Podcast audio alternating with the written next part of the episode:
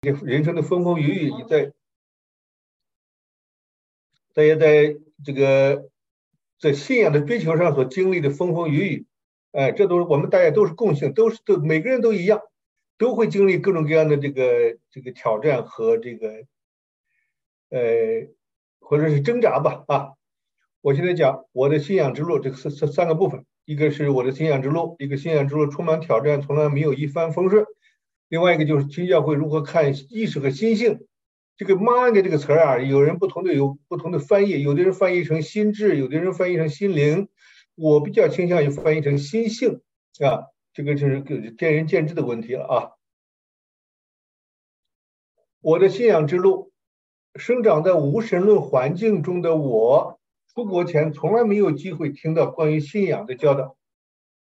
一九九二年，我来到澳洲读书。从一位朋友那里有生第一次看到圣经，但仅仅读了一点点就嗤之以鼻，不感兴趣。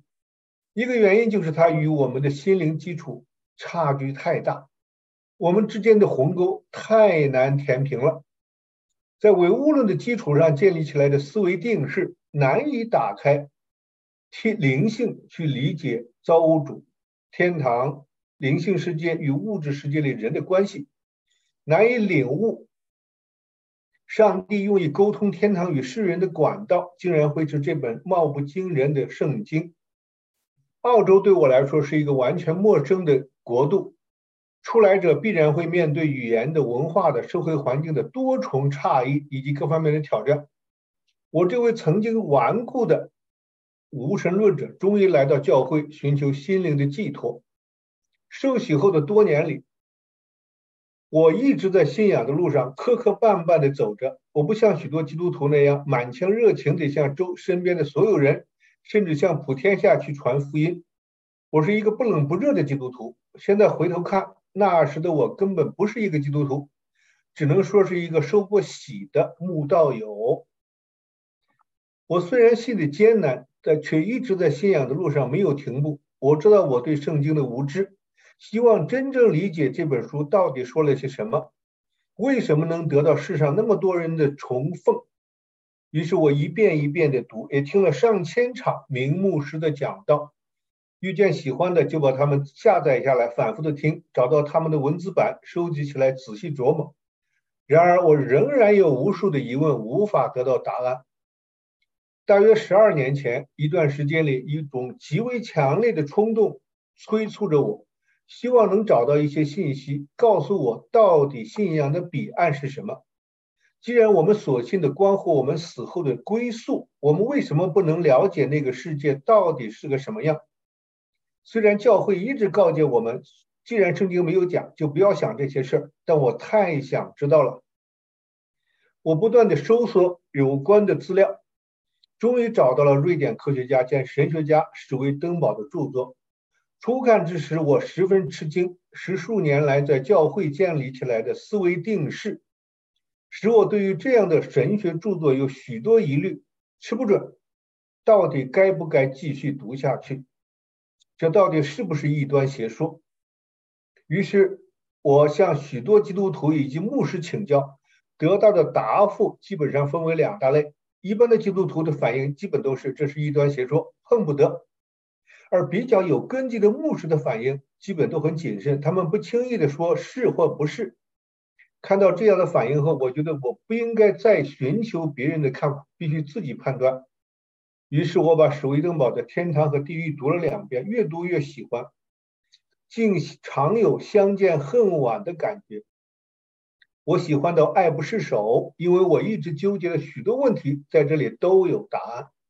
史公对于许多灵性现象的解释令人信服，他无数次的将圣经与他的讲述相互印证。对于圣经里许许多多仅凭字义难以理解的内容，他揭示出其灵异，使之充盈丰满，读起来有血有肉，从而帮助人们深化对圣经的理解。读史公的书，才能真正理解为什么说圣经是神的天启。那里有千百年来众人苦苦追寻的关于生命本相的答案，对于上帝、天堂、灵性世界和人之间关系的解释，如醍醐灌顶，令人茅塞顿开。过去我的信仰是飘在空中，云里雾里，没有根基，而如今却脚踏实地了。历史上，基督教曾被谬误的教义引入灵性的沙漠，导致后来的基新教改革开始了一场该信什么、不该信什么、谁对谁错的旷日持久的辩论，并深刻的影响了今近代基督基督徒们的心性。每当遇见稍微不同的教导时，他们首先问到的是：这是否符合我的教义？至于关乎信徒生命的根本道理，爱神与爱人，却大多被置于次要的地位，甚至置诸脑后。更有甚者，唯我独尊的心态在人间制造了无数的冲突与灾难。这些作为完全违背了上帝造人的初衷。他盼望人们都成为心灵善良的天堂之人。圣史公多次指出，教会走到了尽头。对此，我想加以扩展为：在人类普遍的我爱心性基础上，历世历代被人有意无意误导而发展出来的唯我独尊的谬误信仰态度，已经不能再继续下去了，已经走到了末日。因为那不是天堂的品性，而是地狱的邪情。史公指出，在我们死后到达的灵性世界里，没有人问我们的信仰是什么，我们的信念是什么，只问我们的生命状态如何，我们的品性是怎样的。因为我们的生命就是我们信仰的品质。这见于圣志一百零一节。上帝差派使使工揭开圣言的深层真理，就是要使人们明白，天堂之人应该有怎样的心性状态。天堂是和平之境、和谐之境，那里没有傲慢者的容身之处。第二部分，信仰之路充满挑战，从来没有一帆风顺。人生之路各式各样，而信仰之路大概是最复杂、最难走，也却也是最重要的，因为这条路关联着我们生命的根本归宿。电视剧《推手》里有这么个情节：刘念的公司岌岌可危，濒临破产。危机中，刘念恳请梅道远出山拯救他的公司。可是，当后者拿出方案，眼看有望翻盘时，刘念却在背后搞鬼，要把梅道远踢开。原因是我不喜欢他的假道学，因为天下熙熙，皆为利来；天下攘攘，皆为利往。谁不是为利益呢？这段情节也真实的描绘出了当今人们的普遍心态。在当今这事态里，当人谈到信仰、读到相关论述时，发现这里讲的都是仁爱、慈悲、认知、意志、真理和谬误、邪恶与良善、灵魂与肉体等等大道理。于是，许多人会自然地认为这是假道学，从心底里反感拒斥，更不要说有兴趣用心读一读了。人性在社会的酱缸里已经熏染了很久，黑白是非已经全然颠倒。当今世界，关乎物质的知识飞速积累，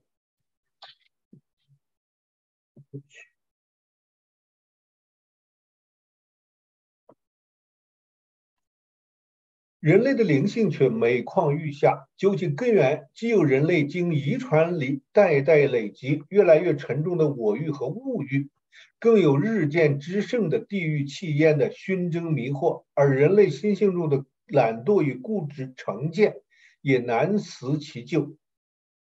不信上帝的人被唯物论和形形色色的学说捆绳捆索绑，导致灵性困溃、举步艰难；而在信上帝的人群里，即使面对千疮百孔、破绽百出的教义，也宁肯半全抱拳守守缺。抱残守缺、僵化保守，而绝不愿思进取、求明通。基于人类灵性如此的光景，且盼且盼拯救世人的主差遣史威登堡出入灵界数十年，写下详细见闻和揭示，期待能帮助世人明白圣经的字义和灵异的关系，进而明白生生命的本源、灵性世界的真相，以及上帝如何。在人的内在灵性上实行拯救。凡是越是珍贵，就越有重重阻碍，越要出努力克服才能获得。越是深刻精微的真理，就越需要，越是需要用心、用情、用生命去探索、去追求。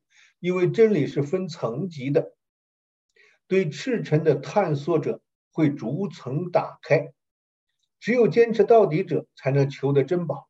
但愿越来越多的人能够打开灵性，去除偏见，了解这来自天堂的珍贵信息。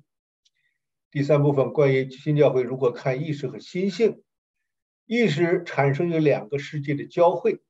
新教会认识到存在两个世界，一个是自然界，我们也叫做物质世界；一另一个是灵界。如果不存在两个世界，就不可能有意识，因为每一个有意识的感觉都有两样事物组成：对形体我们叫 form 的感知 perception，和对品质 quality 的感知。对形体的感知来自于自然界，对品质的感知来自于灵界。而这两样事物都不能脱离对方而存在。任何对于形体的感知都不可能不伴随着对品质的感知。对品质的感知就是所谓的情感，而感觉和感知有不同的层级。我们首先有肉体感觉，从这些感觉获得思维想象力，最后才是感知。任何肉体感觉、想象力、感知等精精神活动。都有与其相连的情感。我们意愿什么，想要什么，总是由一些令人愉快的情感所推动；而另一方面，一些不愉快的情感则推动我们远离某些事物。人所有的意识都需要这两个世界信息的结合。我们生活在城市的同时，不断的接受来自灵性世界的流入。对真理的感知，人类生来就是为了将来生活在灵性世界里。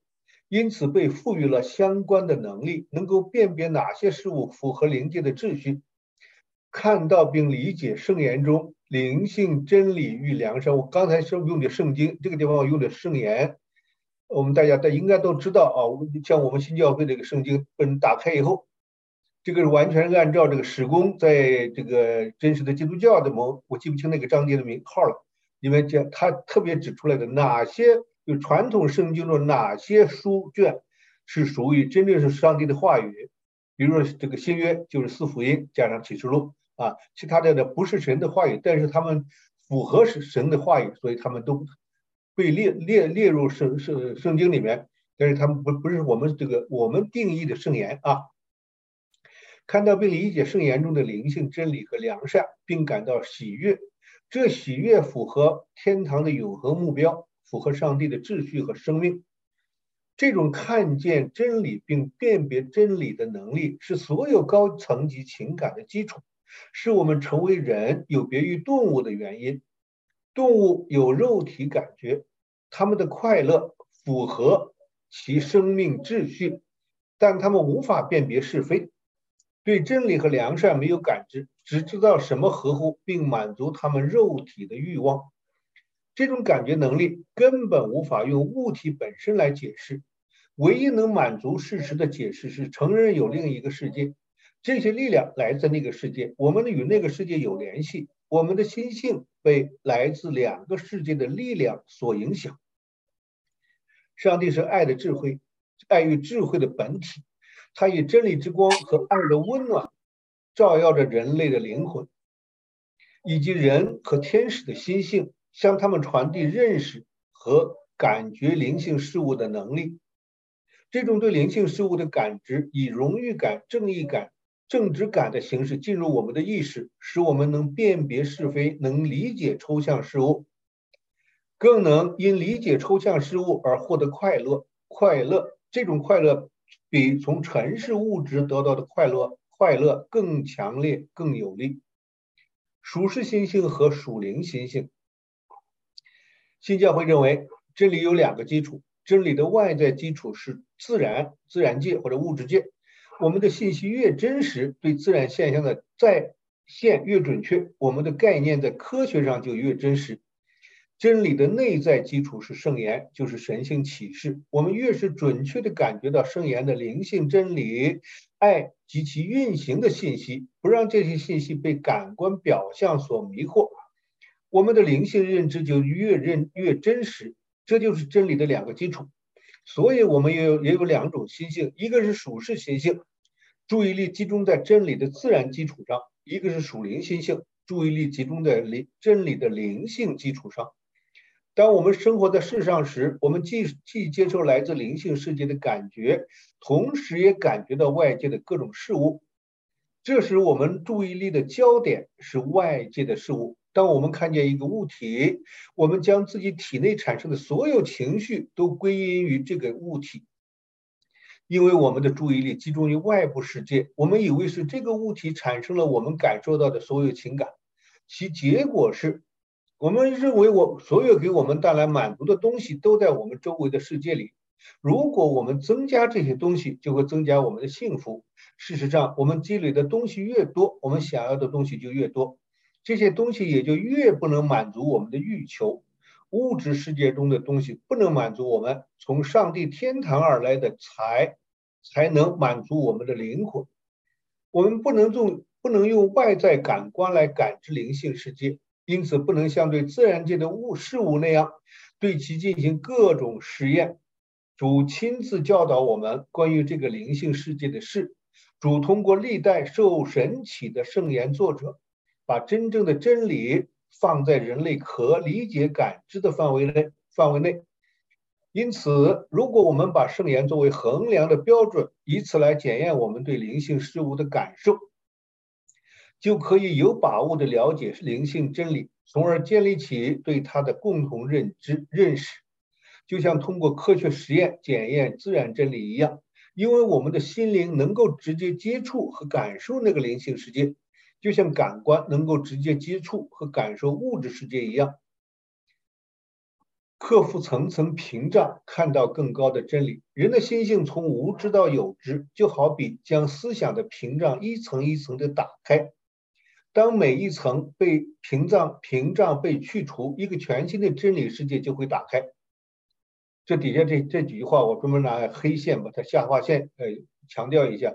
我们无法从任何人的心性中去除这些屏障，这些屏障的去除与个人的心理发展相关，有其自身的轨迹，他人不能强迫。我相信大家都有这样的这样的这个经历。你要去向人传福音，向人去去不停的给他讲，哎呀，你信吧，你信吧，其实没有任何用处，反而只能增加反感啊。他那些屏障没有去除。去通通过这一去除屏障的过程，心性一步一步的被打开。看到越来越内在的真理，这就像我们从传统教会到这个新教会，哎，从这个读读传统的这些教义，到到接触到圣史公的真理，这个过程也是一打开一层大屏障的过程，哎，我们又越来越看到内在的真理，直到最后，心性能够看到所有事物的最本质的初因，我们称之为上帝。上帝是唯一的现实，所有被造之物都是屏障。透过他们可以看到上帝，他们被称为表象，甚至最高的天使也在表象之中。上帝是不可见的，唯有他显现于被造物的表象是可见的，而这正是创造的原因。所有的被造物都是表象，主通过这些表象得以呈现，能够为人所见。哎，这个就是不同的人就有不同的理解了。完全不信神的人，根本就通过这些表象看不到神。但是我们信神的人，一步一步的往深里走，我们确确实实能通过这些表象看到上帝的作为，上帝对我们的引导。人一步一步的达到能够看见神性的状态，就是我们所说的成长过程。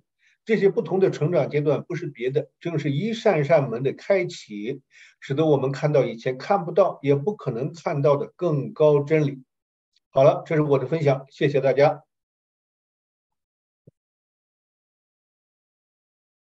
不知道有没有问题？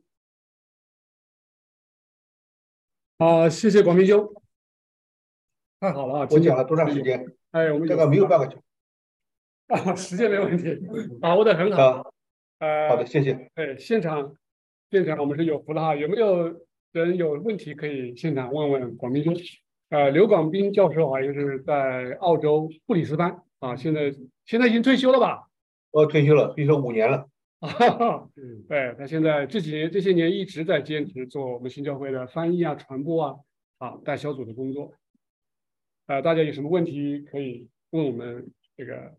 黄明兄，啊，那个广广斌，能不能跟我们讲一下，呃，你对布里斯班新教会的一些的观感啊？我们布里斯班新教会这个在教会里面正式正式成为成员的人，一共大概有也就就是五十多位。这个教会呢，实际上已经一百一百六十年了。我我五年以前吧，五年五六年以前，呃，二零。二零一七年我到这个教会，那个时候那个教会是一已经一百五十六年的历史了。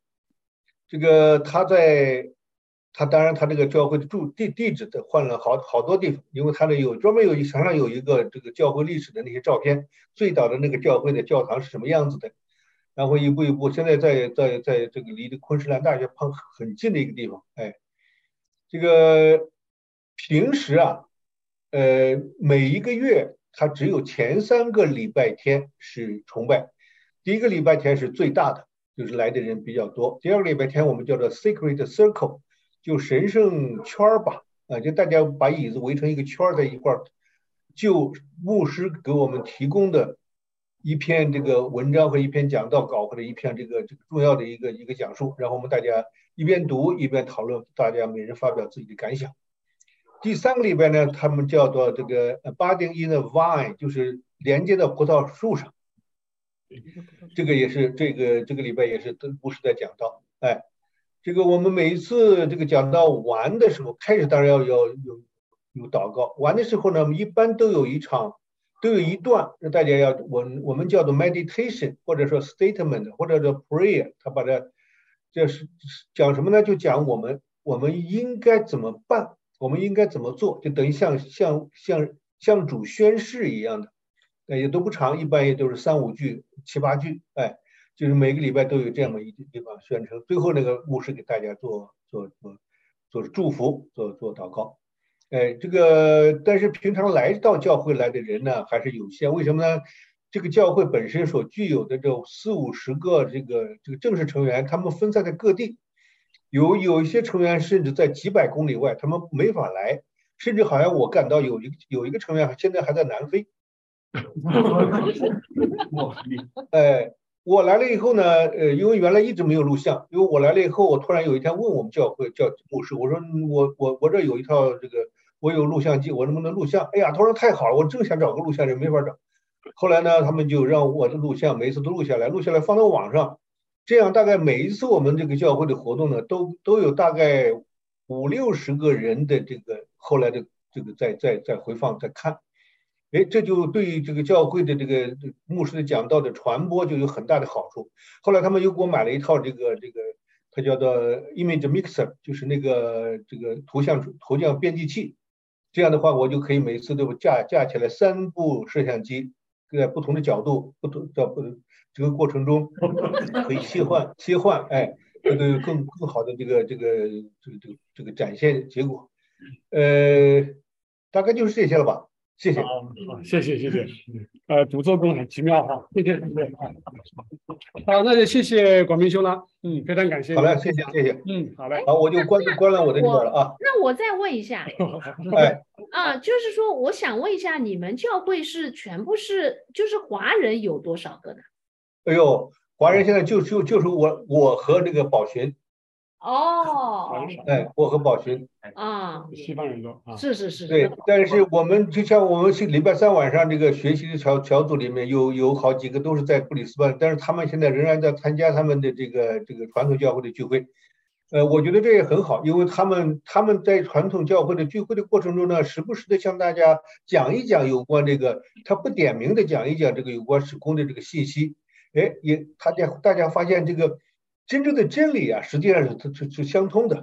只要你是良善的，只要是你是真正追求真理的，嗯，只要不要在那种这个教义上，在字面问题上在那样过分的纠缠，大家心灵都能沟通。对，是的，是的。哎，那么那么那个广广斌，我再问一下，就是 你们教会年轻人的占比呢？哎呦。不不多，大概我们教会的年轻老人很多。我像我们教会的那个那个那个主席，我问他，我说你在这多少年？他说我从小就在这儿。他都已经八十岁的人了，从小就在这儿。还有我们嗯我们每一个月我们要到黄金海岸，我这儿住的地方离黄金海岸七十公里。我们的牧师从从阳光海岸，阳光海岸离布里斯班是在布里斯班的北边一百公里多，那个黄金海岸在我这往南边是七十公里。他从北边他家开车开到我们的印牧师家，然后呢，我到木印牧师家和他一块聚会，然后他坐他的车到黄金海岸去，到那一对夫妇家里面去，我们在一块每每个礼拜学习一篇讲道。我最近把他那些讲的基本上都都翻译好了，发给大家。啊，所以那个呃，那个你们的牧师呃，伊恩牧师是你们的牧师吗？伊牧师是曾经是我们的牧师，现在这么大年纪，他不可能再去带牧师。是是是是是。哎，那我再问一个问题啊，就是你对你们就是你们布里斯班这个教会哈，对于这个比如说传福音上有没有什么教导？或者是怎么看法的？呃，他们并不说是呃，像像这些传统教会一样，还在报纸上啊、媒体上打广告啊，去到处去去去去去招人来来到教会来听 听讲啊。他们基本上不太不太非常强烈的强调或者强调这样的这样的做法，但是呢。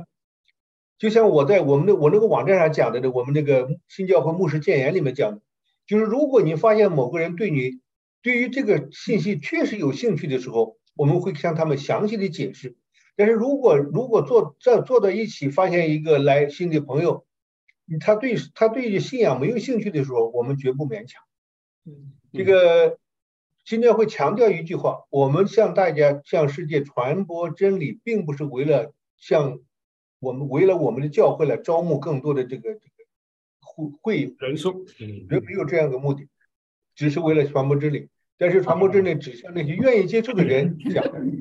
我们可以。那那么我再问最后一个问题哈，就是说，比如说啊，传统教会有那个什么圣诞节啊或者什么，那么这个往往是我们啊传统教会意义上说传福音的一个最佳时期哈。那么你们有没有这样子的？就比如说。借着圣诞节啊，就就是呃，有有没有这样子的？我们圣诞节也是大的活动，而且那个每月的那个七月十六号，呃，也是一个重大的庆祝。因为七月十六大大家是在这个知道，在这个史维登堡说讲述里面，七月十六号在临界发生重大事件啊。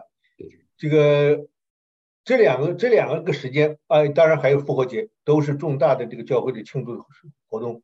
但是呢。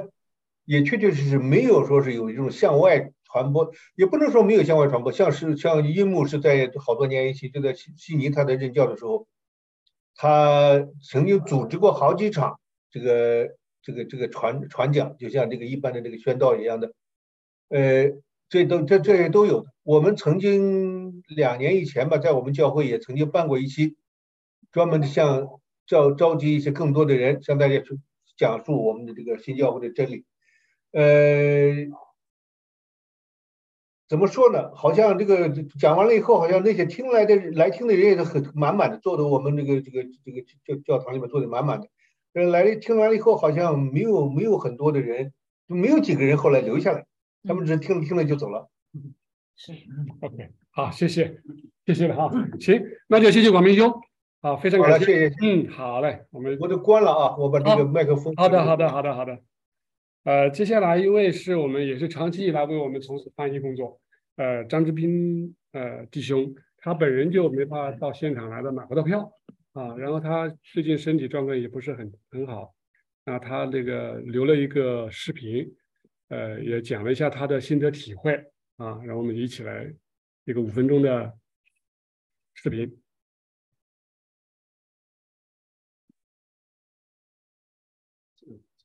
嗯，视频。但是流程，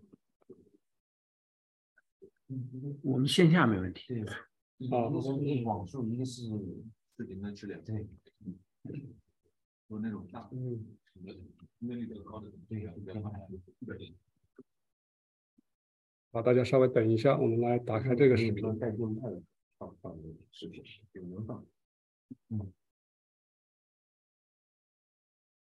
嗯，对，那个教会我一个主要里面输出这个这个教育思维，嗯，很多时候输出之后被接受之后，在别的地方开花散散枝的，意想不到的一些哈。不会在你本地这个在那讲。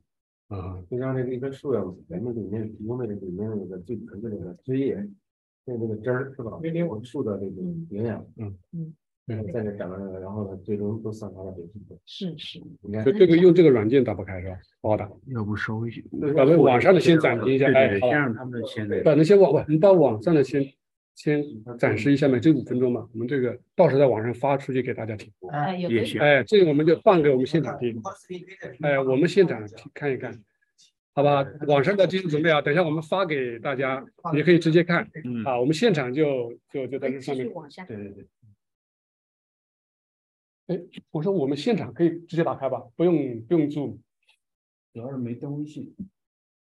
哦，那就等下一位我们先往下。啊，那个下一位是好江。好江弟兄啊，来自四川雅安，好江弟兄，拉过来，小心啊，别动这个。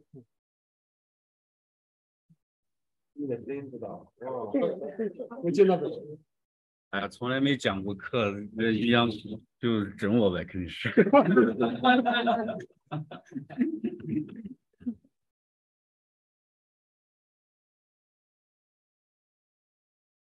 下次有机会在雅安的办活动，你可以整回我一回。嗯，今天给大家分享的是关于那个《婚姻之爱》的一个学习领悟啊。《婚姻之爱》这本书呢，其实在史工的书里面比较特别，我觉得，因为它真的以前史工的许多书呢，它都是对义理的解析比较那个，嗯，比较多。但是在《婚姻之爱》这本书里面，它对比如什么，嗯，恋爱啊、订婚啊、结婚啊，嗯，婚姻当中的贞洁啊、离婚啊。还有很多的问题，它都有详细的这种解答和解释，真的非常实用。嗯，因为婚姻债这个内容特别多，我呢就把一些最我自己学习到的感觉最核心的，嗯，给大家那个分享一下。嗯，爱爱有三个层级，你看，因为所有的事物里面它都分广度层级和那个。那个高度的层级和那个那个广广度的层级，所以爱的层级呢，它是属于一个广度的层级。嗯，这个是一滴水怎么翻译的啊？人的心智有三个区域，一个在另一个之上，属世之爱居于最低区域，属灵之爱居于较高区域，属天之爱居于最高区域。我们之所以说属天的祝福、属灵的幸福和属世的快乐，是因为人的心智被分为三个区域，其中最高区域被称为属天的，第二个区域称为属灵的，第三个区域被称为属世的。对那些享有真正婚姻之爱的人人说来说，这三个区域是开放的，留住，到了他们的开放程度依次降下来。这爱的魅力在最高区域是最杰出的，他们被感觉为祝福；在中间区域次之，被感觉为幸福。最后在最低区域被感觉为快乐，这前面是一滴水翻译的。第二个呢，后面这段呢，同样内容是那个慧林翻译的。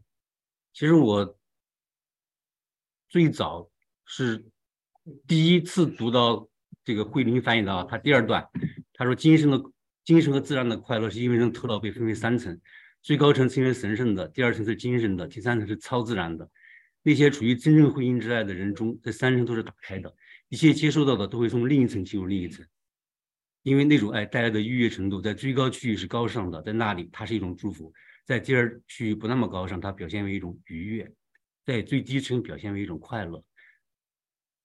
这个可能是我在没有接触到史工之前，我读到这个文章，我也不知道是。我就认为是一般的文章挺好的，就就特别容易理解，就觉得他他就我的状况感觉就是这样一种一种状况。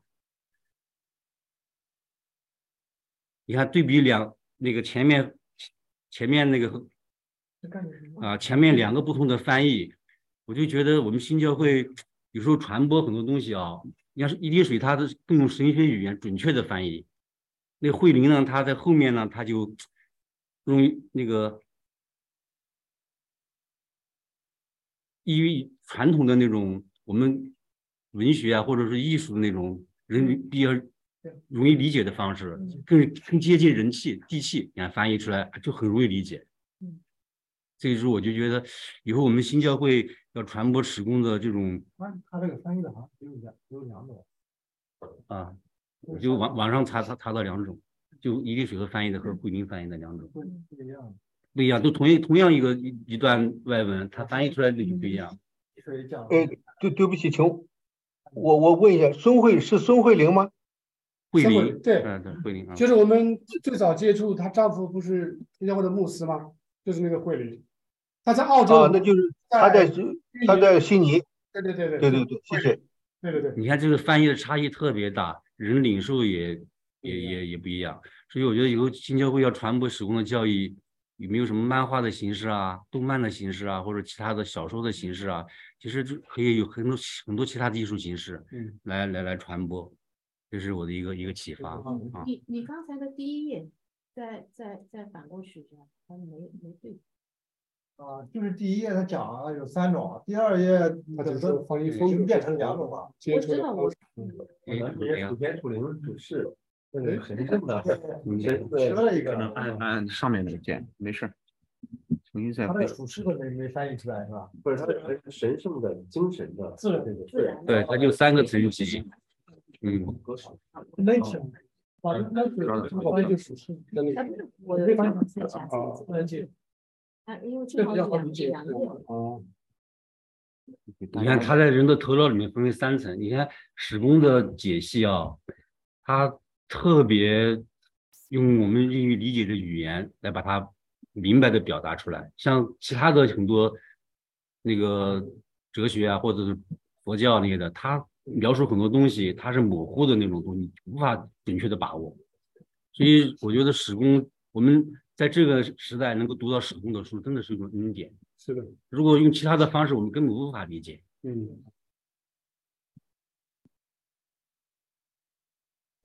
这个是往下，没动。那个不是，它这个是怎么？但是用用这个没事没事这这啊因为电脑要上下啊啊对，上下图用那个，嗯，这个三层的这个这个这个东西啊，你看黑格尔在他的精神现象现象学里面也把这个它分为五个阶段嘛。但是你把意识和自我意识合在一起的话，其实它也是一一个阶段。理性和伦理精神如果合在一起的话，也是一同相当于是理性的阶段。绝对精神呢，就是更高的一个阶段，其实也是三个阶段。然后科尔凯郭尔呢，他把它分为审美、伦理、道德和宗教的这样一种阶段。你像这些大家，他们居然都能够感受到是三个阶段，三三个区域，就是来自我们头脑的结构的三个区域。你看我们在那个《创世纪》里面学到的人的心智结构的话，它最底层是感官，然后产生意识，然后获取知识。这个如果合在一起，它就是一个实际上是一个自然的阶段。如果上再往上发展，形成理解力和理性，这是第二个精神，你的精神生活开启了。超越了自然的那种本能，这个时候又是第二个阶段，然后再往上发展，形成聪明和智慧，第三个阶段。你看这它就三层，的确是这样的。嗯，然后这个理解力在这里特别重要，因为理解力它是连接内在人和外在人中间的一个过渡空间。在这个阶段的话，如果你的理解力发挥好的作用，向上引领，你就会进入聪明和智慧；如果理解力向下引领，你就会倒退，倒退回那个初始的状状态去了，就发展不起来。所以这这里就可以，我们可以理解为什么具有很多相同知识结构的人，他们却完全拥有不同的那种世界观。那么这个理解力在这个起了非常关键的作用。但理解力其实它是真正的内在，它又是被你的意愿所驱动的。这个在意愿在最核心的层面，它有发挥了作用。然后史公的著作里面呢，它有很多特定的那种内涵，比如婚姻这个词啊，你看我们一般就认为两个男女结合，这就叫婚姻。但他在里面就讲了，最高的婚姻其实就是爱和爱与智慧的结合，它它又完全不一样。婚姻从主发出的神性主要流入婚姻之爱，婚姻之爱也是神性流入的真正平面。这就是为什么在天堂里良善与真德结合，被称为天堂的婚姻；而且在圣经中，天堂被比作婚姻，并被称为婚姻。这就是为什么主被称为新郎和丈夫，天堂和教会则被称为新娘和妻子，是最高的，嗯，婚姻之爱就是良善和正义的结合，它体现就是教会和主的结合。然后再往下的话，我们就是自然的爱。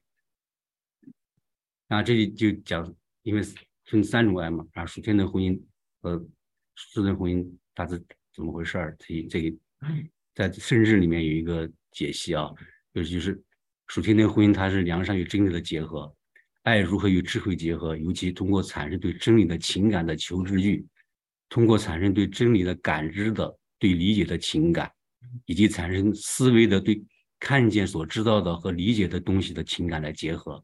情感本身产生感知和思维，因为属于爱的情感就是感知和思思维的灵魂。没有情感，没有人能感知和思考任何东西。每个人都是照着他的情感来感知和思考的。他这里就讲了，实际上就是这个情感和思维的这种相互的作用。属灵的婚姻呢，它就是通过。真理认识生活，通过生活实践真理，从而将良善与真理结合起来。这种结合就是属灵的婚姻。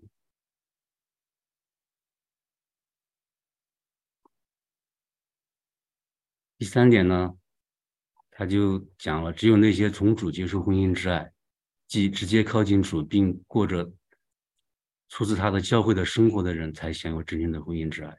史公在他的书里面当时也讲，他说，在当他。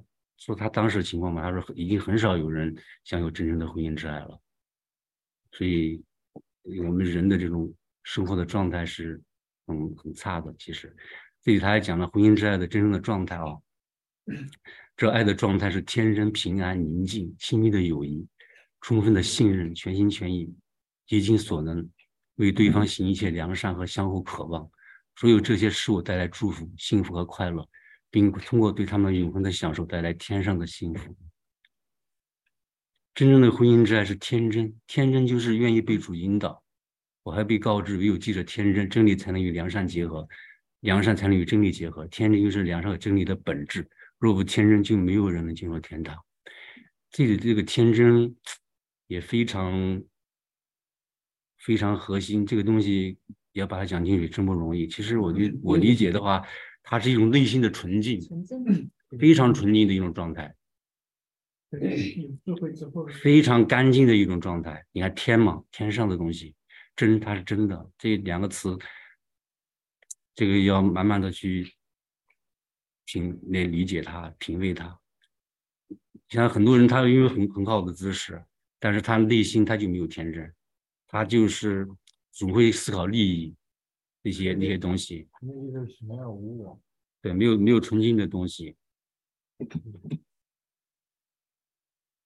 嗯，二三八节呢，他讲的就是婚姻之爱取决于人里面教会的状态，因而取决于宗教信仰，因为正是宗教信仰形成这种状态。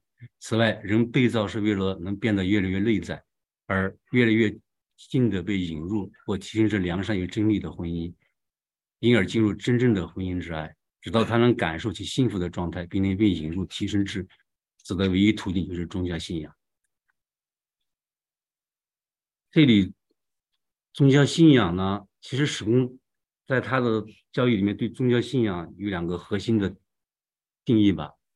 一般人好像我们就世俗的理解，你信佛也是信仰，你信道教也是个信仰。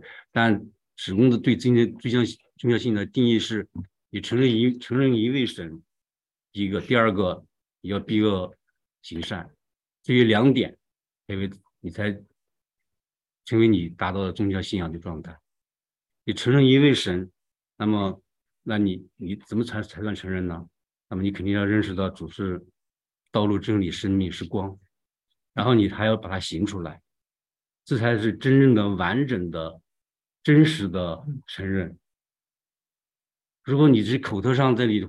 应答一下，我信神，那那那那算是什么？那就是完全无实的东西。所以，更直白一点说，如果你没有达到这种宗教的状态，那么你仍然是处于一种缺乏爱和良善的状态，那么你怎么可能达到婚姻这样的状态呢？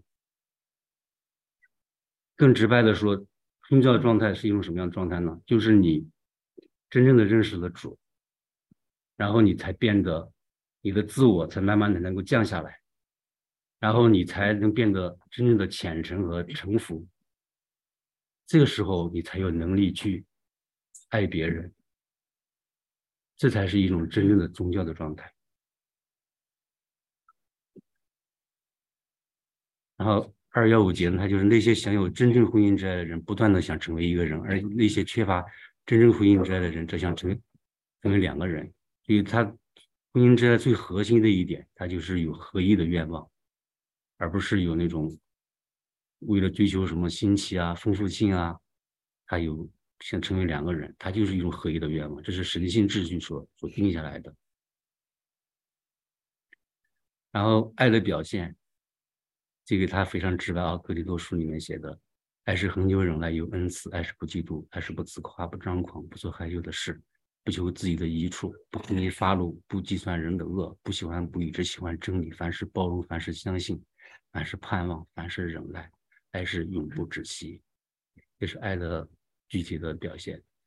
嗯，因为同样是一个表现。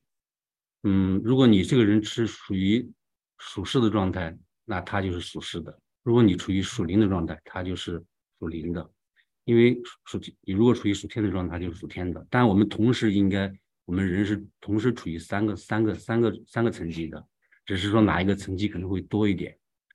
你不能从这个表面来判断一个人处于哪哪种层级，因为我们的只能看到表象，必须在天堂之光的这种照射下，你才能够看到真正的实相。所以这个同样的表现，它其实所处的状态是不一样的。你像《史空》里面在他的书里面讲了，同样是奸淫，如果出于理解力所犯的奸淫，罪是罪是比较轻的；如果是出于意愿，所犯的奸淫那是重罪，所以意愿的层面它更更更高更高更高层一些。然后婚姻之爱的实践，嗯，因为这个婚姻这个东西啊，它是隐秘的，也是非常个人化的一种东西，一般人是是不容易是互相是互相传达的或传递的。嗯，只有那个那个脚舒舒服，就那个鞋子适不适合，只有脚知道，真的是这样。嗯，我的那个，我拿自己出去举个例吧。我的其实我的婚姻其实不是很那个，很很顺畅。我那个高中的时候吧，就喜欢喜欢以前的爱人嘛，然后就。喜欢了两年，然后上大学以后喜欢了四年，然后毕业以后又等他两年，然后就八年，然后在一起，然后就结婚了。然后结婚以后五年以后生个孩子，十年以后就离婚了，因为他他是那个那个语文老师嘛，学师范中文的，有一次被。被下派到那个线上去支教的话，就被人诱惑了。然后因为因为年轻的时候，因为确实也不太懂事儿，有时候血气方刚，可能也自己也比较肤浅，不太会善解人意啊，有时候脾气也不是很好。嗯，然后就造成这样的结果。然后因为他和和我前妻，他和他那个他和他好那个人，他是法院系统的，然后就没办法。他把法院都买通了，然后就逼着离婚。当然，我从来没想到会自己会离婚的，就是特别的，怎么会发生这样的事情呢？不可能的事情，他就突然就发生了。然后后来离婚了以后，过了两年又认识到现在的爱人吧，他带着一个三岁的女儿，我带着一个五岁的儿子，我们又又又组成新的家庭。然后后来的人就说：“哎呀，自己。”现在离婚太多了，他们过绝对过不了五年，然后现在我们过了二十五年，但是这个这条路也真的是特别不平凡，你也中间你说也有起起伏伏的，很多的那种，有时候要也过不下去了，哎，这么简单的事情你也不理解，都不能够传递，觉得真的是，就是人家又又遇到对头了，老天爷怎么这么开玩笑，简直是啊，就是想这些东西，但是呢，还是过到今天了吧，然后。通过我也特别感感感恩史工，如果相信我，如果不读史工的书，我绝对不可能走到现在的，肯定也是因为我们人就是凭自己的头脑，通通过对错去去行事的，他真的是一个非常低级的状态。这里我的感受就是，爱是最难的事，爱是最精深的修行。人不是达到属灵属天的状态才去爱，而是去爱人才达到属天属灵的状态。从身边的人爱起，如果你不能爱这个人，也就不能爱其他的人。因为我们现在真的，我们的心不是那么的安宁，我们经常处在一种浮躁的这种动荡的这样的一种环境里面。我们只有真正的静下心来，安宁下来，我们才能稍微体会一点爱的状态，才能够去爱人。然后爱的，它其实，爱是一个无限宽广的领域，每个人的爱都不一样，它有无限的方式。我就体会到的爱的方式是无限的，它应该是带着创造和探索的，只有无欲无求的，是无条件的。因为我们最初的自然的爱，它是它实际上是为自我服务的，是有有目的的。有了精神性的爱以后呢，嗯，稍微好一点。所以，只有达到那种宗教状态的爱，那才是一种婚姻之爱。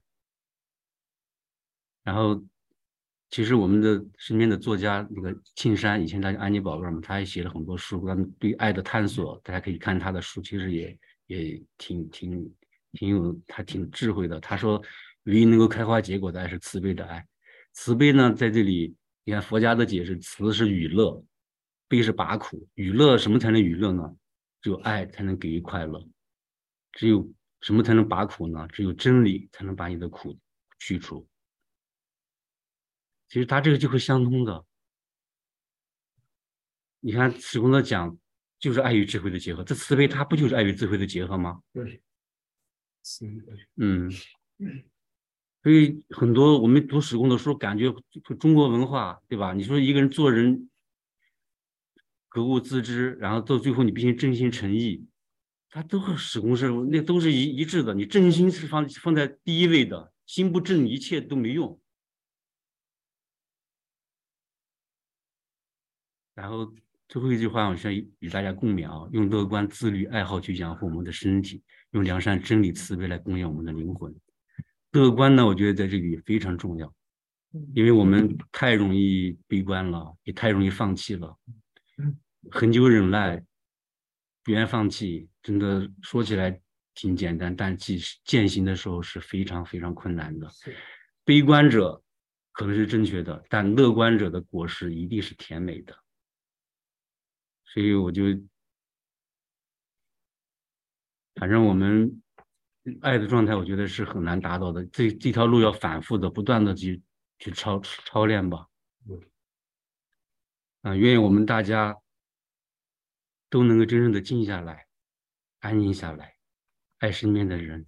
如果你，如果你没有一定要把我们的爱和我们的智慧、良善，把它有一个具体的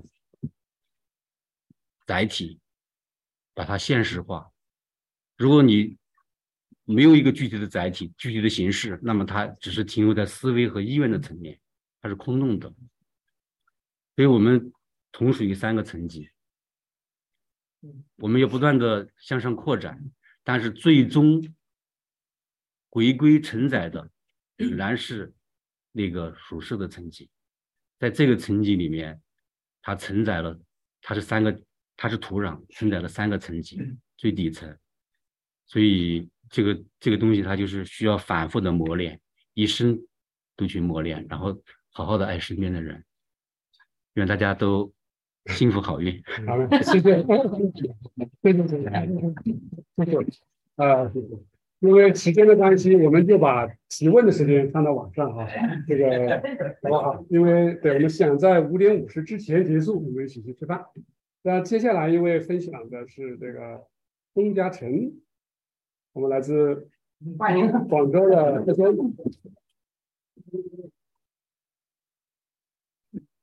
坐坐在这啊，哎，对，坐这儿，坐这儿，好好，不错，不错，十五分钟之内，嗯，好，OK，谢谢。可以做到底，谢谢啊，因为这个信息我们真的是你说很丰富，嗯，但是可惜就是只有一天了，哦，对，两天时间在写，对，不好意思啊，是，嗯，我，这就这钟嘉诚我的名字，嗯。啊，这个视频对对对，啊不，第一就最后一个这样就好了啊。对对对，这个视频没没下，哦，没关系，没关系啊。对对对对对对对对，这应该。这个也是。嗯。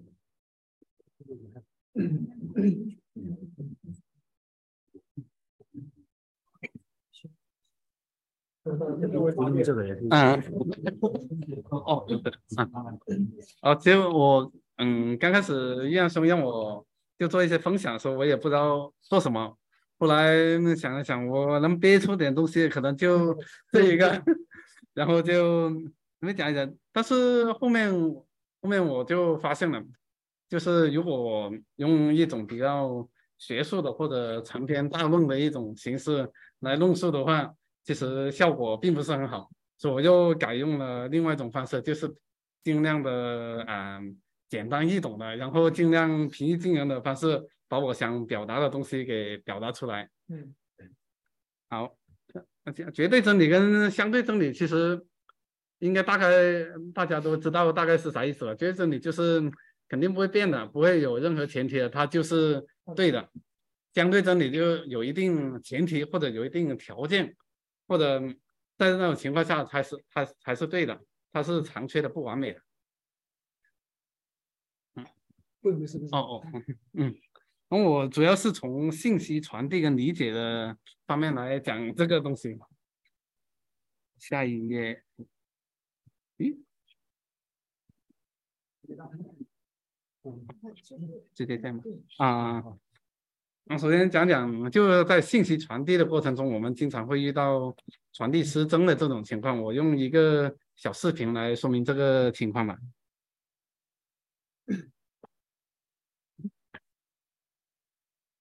播不了吗？播它这个本身这点播放播放器的，不带播放器啊。哦，他就不是他这个普通电脑带播放器的？是的，好像。嗯。哦，没没关系，我 嗯。表达，表达 群里面啊，没问题。嗯。信息传递是真的。嗯嗯嗯。看能不能其他。可以可以可以。语文老师让学生们做一个游戏。他让几个人围成一圈，然后随机指定其中的一个人为开始，由他说一句话，悄悄传给左边的人，然后再向左传，依次类推。结果等这句话再传回开始人的耳中时，与他最初那句话的意思早已经大相径庭了。以我没说他偷了图书馆的书为例，我们一个一个的传下去。第一个人我没说他偷了图书馆的书，是别人说的。第二个人我没说他偷了图书馆的书，这句话真不是我说的。第三个人，我没说他偷了图书馆的书，我只是在心里这么想而已。第四个人，我没说他偷了图书馆的书，我说的是别人。第五个人，我没说他偷了图书馆的书，他只不过对图书馆的书做了其他事情。第六个人，我没说他偷了图书馆的书，他偷的是个人的，不是图书馆的。第七个人，我没说他偷了图书馆的书，他偷的是图书馆的其他东西，不是书。这个游戏曾经引得学生们捧腹大笑，但其中是别有深意。老师想以这种方式告诉大家，闲话就是这样产生的。的确，哪怕一字不差，由于说话人的语气、神态或重点的不同，这句话的意思都可能有所差异，甚至是大不相同。所以，当我们无法确定当事人想表达的意思时，最好闭上自己的嘴巴，以免让自己成了是非的源头。闲话就是这样产生，并逐渐被加工失真的。二手传播不可信的另一个原因还在于，我们无法确定当事人是怎样说的，这一点很重要。语气、神态不同，意思也就大不相同。大道理，即便同一句话，经过数人的传播之后，也会在不知不觉中被加工失真。所以对于不能确定的消息，我们必须做到一不相信，二不继续传播，以免深陷其中，害人害己。嗯，其实他，我重点就想讲，就是前面的那个例子，就后他后面的就是根据那个例子，他老师做了一定的阐述，但其实我们每个人对那个例子的理解都可以是各有不同的。好，下一页。然后第二个就是对于信息理解，我举两个例子，第一个是蟑螂，不知道有没有人在北方或者南方待过的人。就我对一个北方人，我跟他讲蟑螂的时候，他脑子里面出现的画面是很小的蟑螂，甚至有时候根本没观察到它的存在。再一个，当我跟南方人讲蟑螂的时候，那肯定是很大只的、很吓人的那一种，基本上心里面多多少少都会有点阴影。就譬如我讲天气，讲冬天的时候，北方的冬天那个一般都有暖气，会让人给人感觉很舒服。我讲南方的冬天的时候，因为没有暖气，一般都很寒冷。那对于广州人来说，那就是很凉快、很舒服。这不同地域的之间，他们的对信息的理解也是不一样的。即便是即便是同一个词汇，为什么会这样子呢？我认为它是源于每个人他的自我的认知是不一样的。举一个例子，就我大学的时候，我那时候正在了解基督教。然后跟我现在女朋友那时候还是朋友，电瓶跟他说：“哎呀，我正在了解基督教。”然后他说：“哎呀，基督教挺好的，传播真善美的一个地方。”然后跟我父母讲：“哎呀，我最近正在研究基督教，正在了解它。”然后我父母表现的特别的惊恐，特别的厌恶。我那时候不是很理解，也没有做一些深究。到后面的时候。我回家过年了，嗯，去我我家的一个亲戚，然后我父母跟我说，你看他们家就是基督出来的，然后我就去观察他们家到底做了一些什么事情，嗯，其中呃那个算是我的一个小姨吧，她有一次就是对我说了一些东西，就我刚刚跟她在路上走的。然后他看到有人在跳广场舞，那广场舞的大妈在做什么呢？在伸展身体，身体嘛，就就哎呀这样，然后就这样活动一下，然后他就对着那群大妈开始骂，说他们这样子是敬拜魔鬼，是不对的，是会下地狱的，对不对对不对，很大的一大堆。那我那时候听着，没必要这么上纲上线什么的，然后。再后一次，我过去拜年，我那个也是我那一家亲戚的。去拜年的时候，他们拿出了一本书，然后跟我们我们讲：“哎呦，这本书里面讲的道理特别实在，特别好用，跟你们分享了一段。”说了什么东西？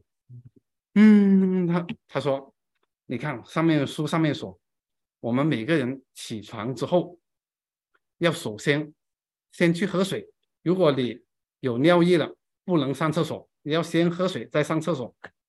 为什么？因为你上了厕所就会把身体的水分排掉了，你要先补充水分，然后再再排这水分。我听到了，这个我印象很深刻。然后经过这两个例子，好像我也能理解为什么我的父母一听到基督教这三个字会那么敏感、那么厌恶、那么反感。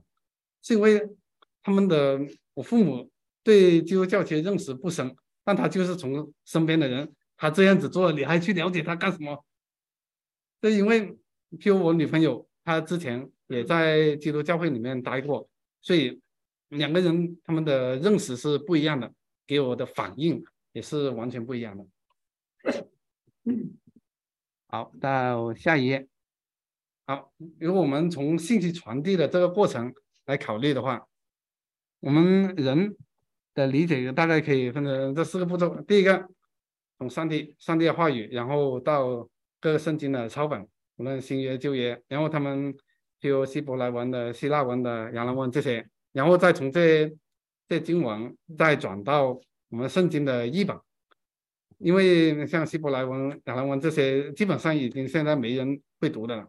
我们看的主要是圣经的译本，譬如英语啊、中汉语啊等等这些，然后再经过最后一步，再到人的理解。从这个角度来说的话，每一步都有可能存在的失真的这个可能性。就算我们把中间的中间的这两步都去掉，上帝直接跟人来进行对话。他一定能保证到信息的传递百分百不失真吗？我认为是不可能的。就好像我们的十二位使徒，他们跟耶稣生活那么长时间了，他们真的能百分百的理解耶稣传递的信息吗？理解不一样。嗯，每个人的理解都不一样的。然后这就我引申出来的一个相对抽象的一个概念：绝对真理跟相对真理。绝对真理是从神那边来的，但是他传给我们、传递给我们人的时候，只能我们能人能接收理解的，那只能是相对真理。我们人是不可能掌握到绝对的真理的。如果我们掌握了绝对真理，那我们就是不是从某个角度来说，已经相当于神了？从另外一个角度来说，也是，如果我们看到一些人，他们就是对于任何跟自己意见不同的，他们都会特别的排斥、特别的反驳，都会辩驳的话，是不是也跟这个道理是比较类似的？就好像有一些传统教会的基督徒，我是也是有相关的一些认识的。他们给我感觉好像就是掌握了绝对真理，他们好像变成了神的一个代理人。你们都是错的，你们是魔鬼要下地狱的，什么什么的。这一个就是绝对真理跟相对真理，我想就是因为我们人类都是有限的，都是不完美的，然后因为我们每个人的经历。都是不一样的，对真理的理解也是不一样的，所以我认为每个人所掌握的都是只是一个相对的一个真理而已。然后在下一页，那我们在刚刚我们是从绝对真理到相对真理的一个过程，那我们再反过来看，我们人有没有可能？就是对神的话语理解的更透彻，或者感受的领悟的更多一点。那这时候我就认为社群它的重要性就体现出来了，因为我们每个人真的都是很局限的，都只能理解到部分，甚至那那部分也是有残缺、不完美。但如果我们每个人发挥各自的一个功用，组合成一个社群的话，那。我们从一个整体来说，那这个社群它是不是相对更接近神，更接近神的国度？就好像我举个轻松的例子，加上最后这一页 PPT，我刚开始是没有写的，因为根据我的一个个人特性，我经常都是思辨性很强，批判思维很强。就只会搞破坏，不会说建立的，所以一般到这一页就结束了。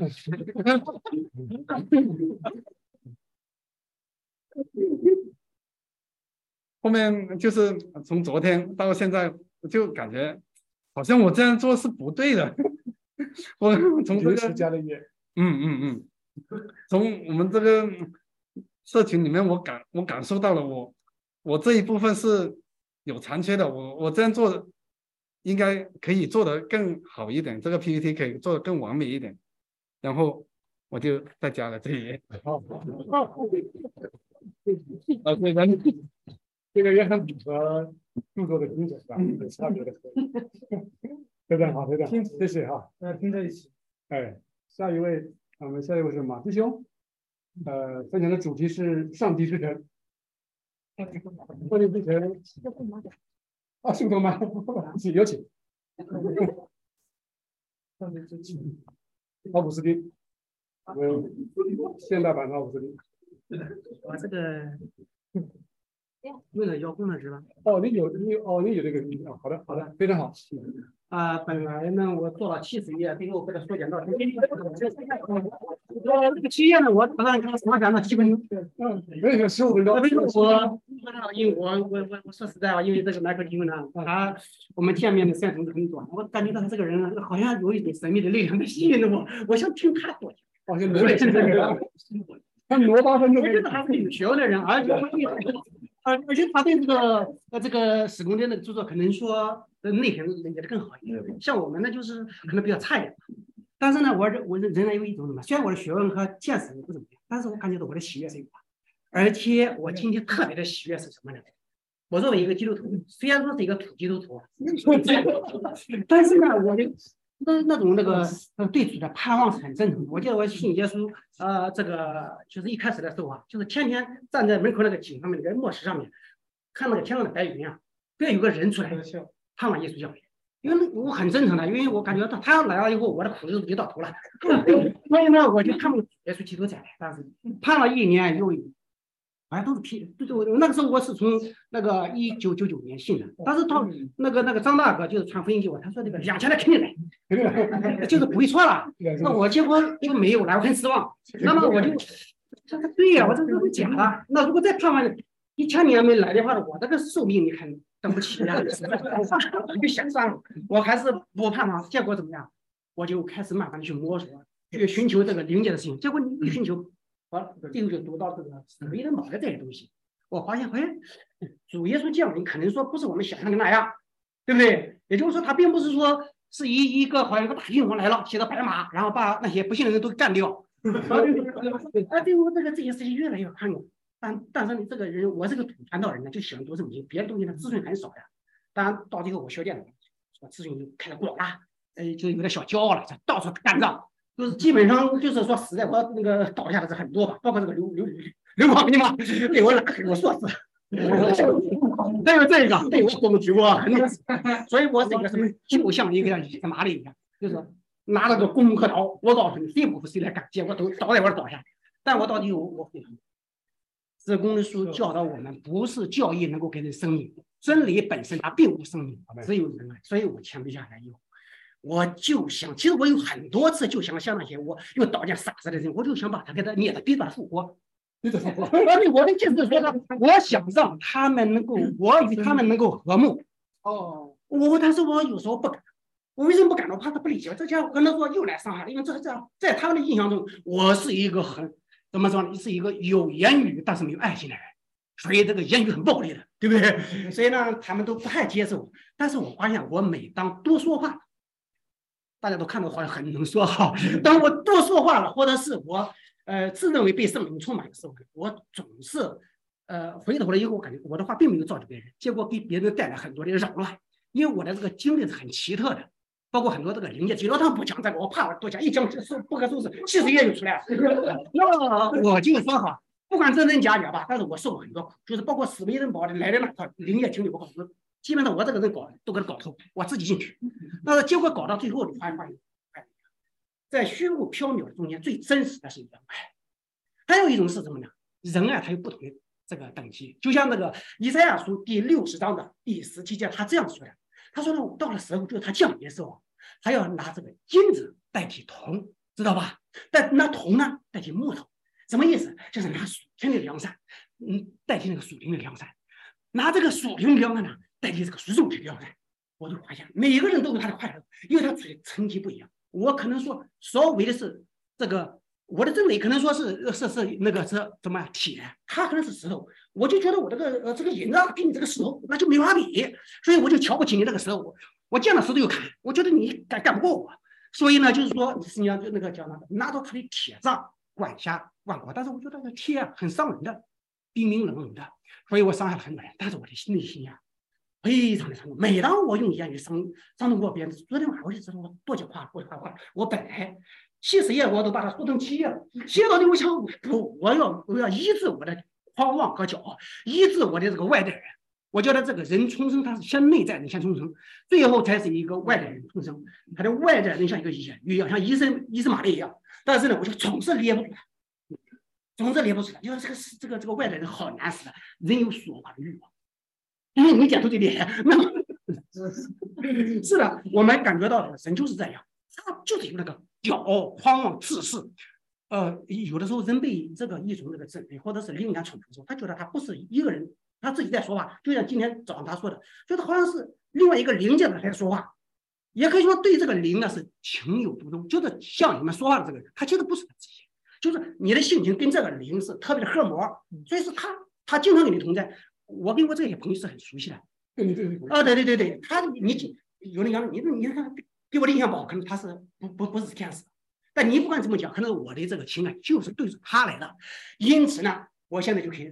学会了一个一个条件就是说，金子也好，铜也好，木头也好，都是神国度的子民。所以我读到这个启示录啊，启示录里面呢有一节，就是大概是十七章的第十八节，他这样讲：十一章的第十八节，他这样讲的，他说啊，神的子民连大带小得赏赐的时候到了，阿门。也就是你无论是领受哪一层的真理，都有上帝的幸福在里面。你在低级，被别人看不起，但你在你那个层级中有你的快乐，在你的所知真理中有你的幸福。我的话就到这里，谢谢。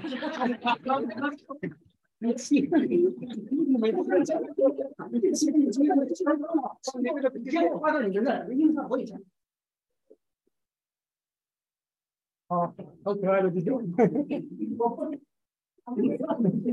好，那我们就要这样。马弟兄说了，我们要挪出八分钟给麦克啊，来，麦克啊，我们有请麦克。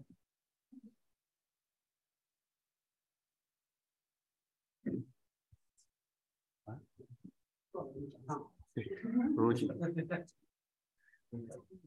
是用这个是吧？对对对，那个可以。是。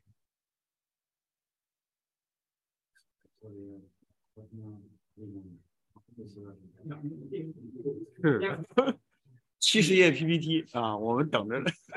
好，听我一定要听。你也看，过去。嗯。我这我对啊，我也我也我也想等。啊，好像挺多的，有有十五页的。可以了啊，可以。熟悉这个背景。嗯。我那个很高兴啊，有这个机会跟大家进行交流。我就是 觉得呢，就是因为大家今天在一起，我觉得肯定会讨讨论这个教会的建立嘛。呃，然后之前呃，就是在水姐那个课上讲的时候，小英姐也提了很多跟这个教会建立啊，包括这个呃外邦人呀呃这样的一些问题。然后，所以我之前其实翻翻过一篇文章，就是就是这这个名字叫《教会建立当中的上帝的神性治理和人的智谋》啊，就是然后他也是就是我们现在正在讲那个就是生生活的教义那个主教他写的。所以我想把它里面一些核心观点跟大家分享一下，然后希望对我们这次的呃聚会能有一个启示吧。我们就不开，我我不开，不开视频啊，你不开视频的，谢谢。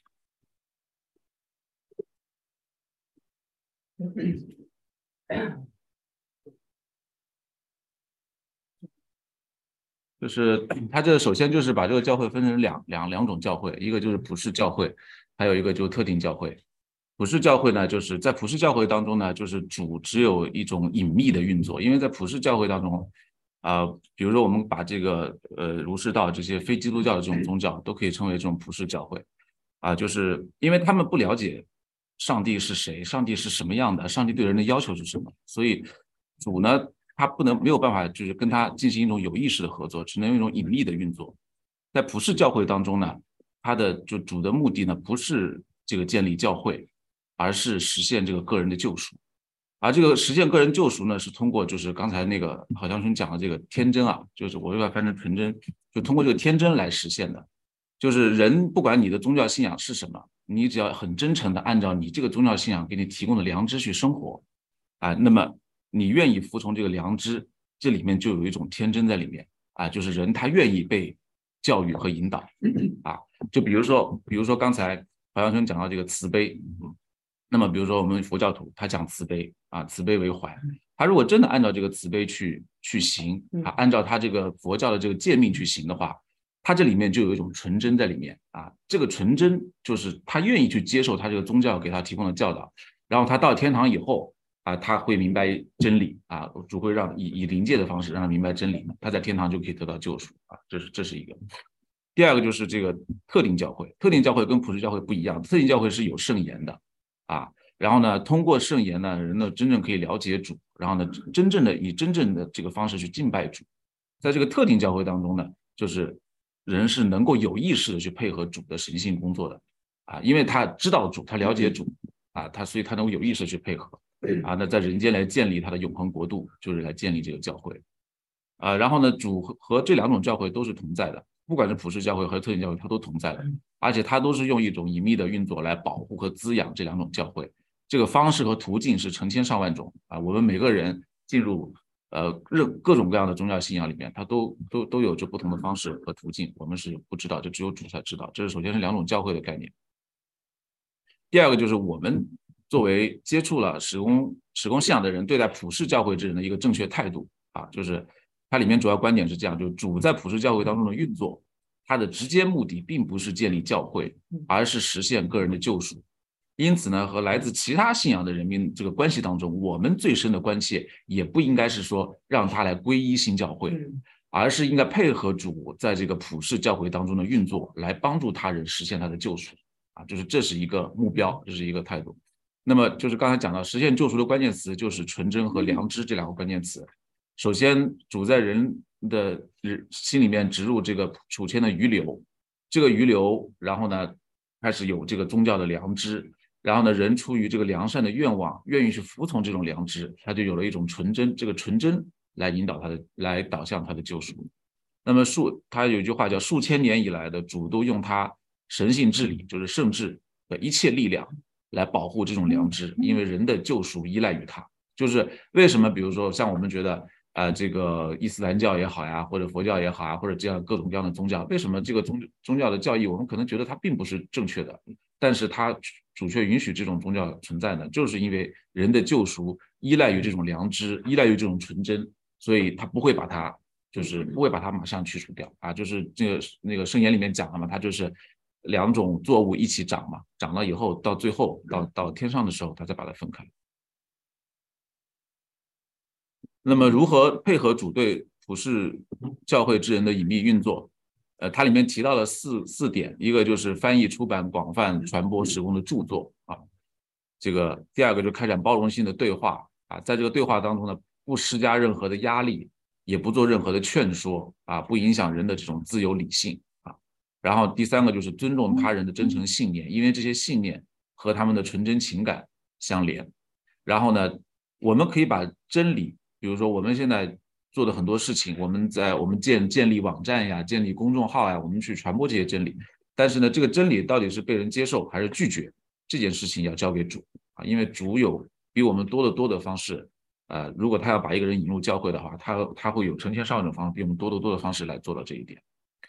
然后就是这这里面就是之前我呃我我我们那个这大概是去年吧，去年我们跟玉阳兄啊他们进行讨论的时候就讲到这个，因为这个普世教会和这个特定教会它就是心肺和其他器官的关系嘛，然后但是呢你实际上你说看这个这个人体的这个循环它是很有意思的，这个心肺的循环、血液的循环它是分两个循环，一个叫肺循环，一个叫体循环。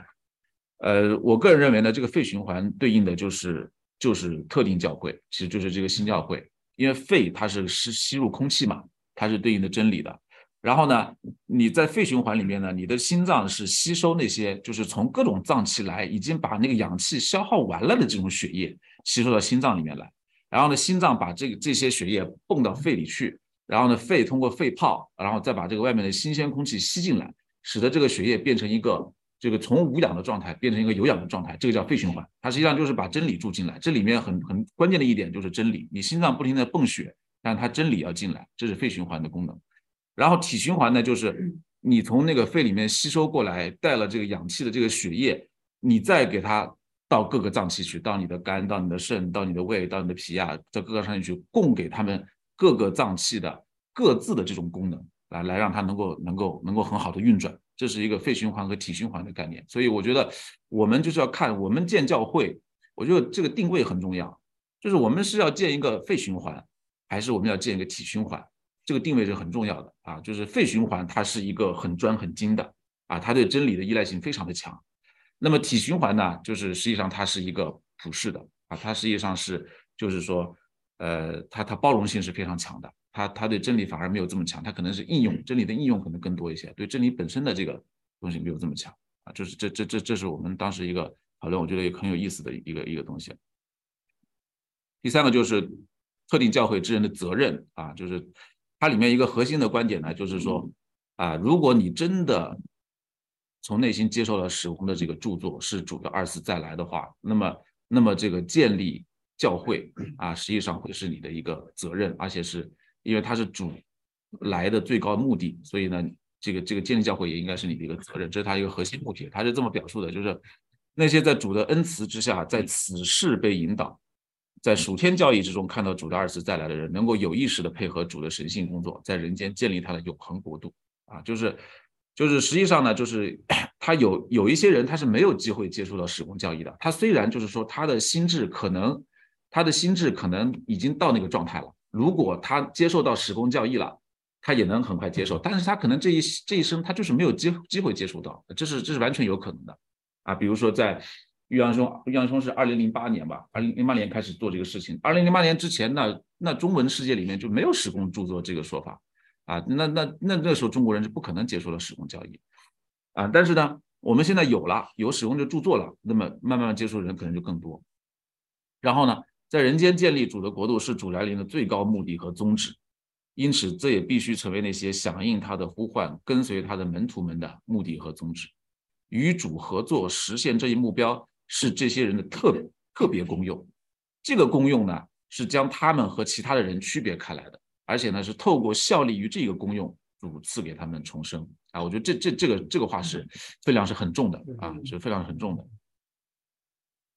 然后呢，外邦人或许可以通过无知的纯真得到救赎，但是那些能够认识并且在某种程度上理解圣言之属属灵真理的人，如果不真诚努力的按照真理的教导去生活，是不能被认为无罪的。那么，如果一个人他，他学习了属天真理，呃，属天的教义，他接受了属天的教义，他要遵照这个教义去生活的时候，他一定会努力推进这个主的目的。主为什么把属天教义赋予人类呢？就是要在这个世，在这个世界，在人们的心理和生活生活当中建立新教会。所以在地上的教会跟天上的天堂能够连接在一起，这是他主来的一个最高的目的。所以，我们我们只要是我们说我们接受了，我们要按照去生活，我们就一定会努力推进这个目的。这几段也说的很好，我们最高的责任是向着主，是向着他在信任当中赐予我们的真理。这个最高的责任就是与主合作，促进真理的最高目的。因为真理是为了这个目的而被揭示的。这个最高的责任就是为了建立和发展一个特定的新教会而努力。这个教会呢，由所有认可著作的神性，在其中看到主的二次降临，对受主的教导和引领的愿望超过一切的人组成的。这个是我们被上帝神性呼召。所要实现的特殊功用是其他任何人都不可能实现的功用啊，这个是我们的一种责任。第三个呢，就是就是讲到如何建立教会。如何建立教会，它有这么几个，一个就教会由谁建立啊？首先要明确的一点就是，教会的建立纯粹是上帝神性的工作，是主在做。它是在我们完全不知情的情况下，以我们无法理解的隐秘方式得以成就的。这个在诗篇里面就讲到，如果不是耶和华，如果不是耶和华建造房屋的话，建造的人就枉然劳力啊。就比如我们我们拿一个，我们拿每每个人来做一个例子啊，就是说，呃，因为因为人的教会是建在人的心里的嘛，除非人在这个圣智的隐秘的引导下，自由的接受真理，否则就没有人能够真正的进入教会。除非主自己建造他在每个人心中居住的房屋，建造的人就枉然劳力。同时呢，教会的建立呢，主是在建造房屋，但是还是要人去搬砖呀，还是要人去去去去做这个事情。他需要有人自愿的、有意识的合作啊。和上帝的神力、神性治理相比呢，这是一个非常小的部分，但是这个部分。也是不可缺少的。就像我刚刚讲的，如果玉阳兄二零零八年没有来，没有来开始去做这些事情的话，那么，那么中中文世界里面到现在可能还就没有，还没有这个东西。所以你是这个人的这个作用也是不可缺少的。它虽然跟主的作用比起来是非常小的一个部分。这一段就是这一段，它是我我看下来这这一段，它的感觉也好像是有一点像是指我们内心的教会，还是指地上的教？呃，都有，都有。对，因为就是他他他的理念，他的理念一直就是说我怎么样去建地上的教会，我要把一个一个一个人他的心里面的教会建起来了，然后这些人的联合体就是一个地上的教会啊，他一直这个概念。然后第二个就是要在圣言当中看到主啊，就他他是这么说的，就是说。只有从就是史公的著作，刚才讲到的，就是刚才郝江松讲的那个，我觉得也也很有启发。就是他讲到，你看很多哲学家，对吧？他也知道人的心智分层级，哎，他也知道就是分三层，哎，就是因为史公著作呢，它它实际上会有两种不同的作用。一种作用呢，就是就是就是这种在在哲学层面或者在这个这个非宗教的层面，它对人产生一些普遍的影响啊，就是就是这些人，比如康德。啊，就是这些人，他也看过主史公著作，然后完了以后，他把史公著作的一些理念融到他的学说里面去，那这个学说对人也会产生潜移默化的影响啊。但是呢，就只有从就但但要如果这个时空著作要跟教会建建设、教教会的建立连接在一起的话，一定要是把它当成一个神性的启示和主的这个降临啊，就是只有从时空著作当中看见主，并且认可主通过这个神性的启示再次降临，和我们住在一起，教导我们，亲自的引导我们。教会的建立才算真正的开始。只要这些著作被认为是人的想法，而不是上帝的神性启示，著作就不拥有建立新教会的能力啊！就所以，就是正确的理解圣言的教导，是和与主有意识合作的一个前提啊！这是他这个这这这第二个成立教会的。第三个就是如何建立教会，就教会是从天而降，落在地上啊！他是说这个先知呢，就是就是教会要先，叫核心观点就是教会在天堂里面。要先建在天堂里，然后才有可能在地上建啊！如果天堂没有教会的话，地上就不可能有教会啊！先知是看见圣城耶路撒冷是从天而降，落在地上，所以教会必须首先在天堂被建造。因此呢，史公预言呢，地上的教会起初将存在于少数人当中，其中一个原因就是地上的教会只能按照其在灵人界的增长而增长，就是灵人界的这个教会它不增长。就是灵人界那些能够接受史公教义，它的能够被改造的那些人，这个数量不增长的话，你地上人的数量是不会增长的。这个在全释启示录里面七三二的讲到，就来自灵人界的灵人与世人同在。这些灵人呢，来自于那些在城市生活的时候处于他们教会信仰中的人。这些灵人当中，只有那些对真理有着属灵情感的灵人，才能够接受新教会的属天教义。只有这些灵人才与这个教义，就是与和这个教义所在的天堂呃连接，他们将天堂，就这些灵人是将天堂和人连接的。这些灵人在灵界的数量每天都在增加，那被称作新耶路撒冷的教会，随着他们数量的增多而在地上得到增长。这个是这个是史公灵讲的。这个灵人是指。天使还是灵中间灵中间灵界的，就是这样说。现在他现在我看水姐翻成灵人界嘛，所以我也翻成灵人界啊，就是他是中间灵界的。那么他又又解释了一下，就是史公提到那些处于对真理的属灵情感，处于对真理的属灵情感中的人，指的是谁呢？就是那些终其一生对自己认可的真理保持忠诚的人。除了主，没有人知道这些人是谁。但我们有充分的理由相信这个世界有千百万这样的人。就是我看到这段的时候，我想到什么呢？就是就是就是去年去年底的时候，我们不是放开了嘛？嗯，放开了以后，不是一批老人就就走了嘛？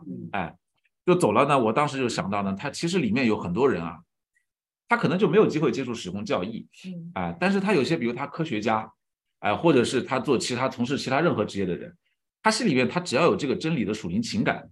他上到灵人界之后，他实际上对这个教会在天堂的这个建立是有帮助的啊，就这个是也是很重要的啊，就是说，对我因为我们建立是中国教会啊，我就说中国人啊，就中国人，呃，中国人，然后呢，这个他他他已经处于对真理的属灵情感当中了，但这些人不见得接受过时空交易，但这些人到天上去以后，他对地上教会的建设，就如果那个人里面有一个老头子是周阳，那我上去了。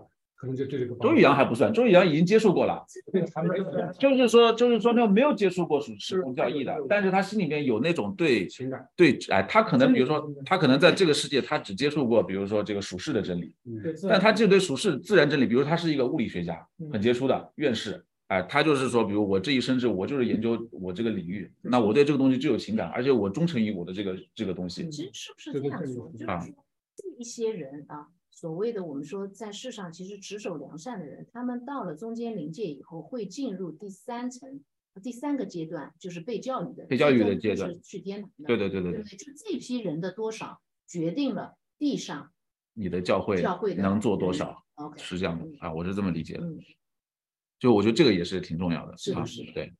其实也就是天使灵的数量决定了天使灵的数量，对，天使灵的数量，对。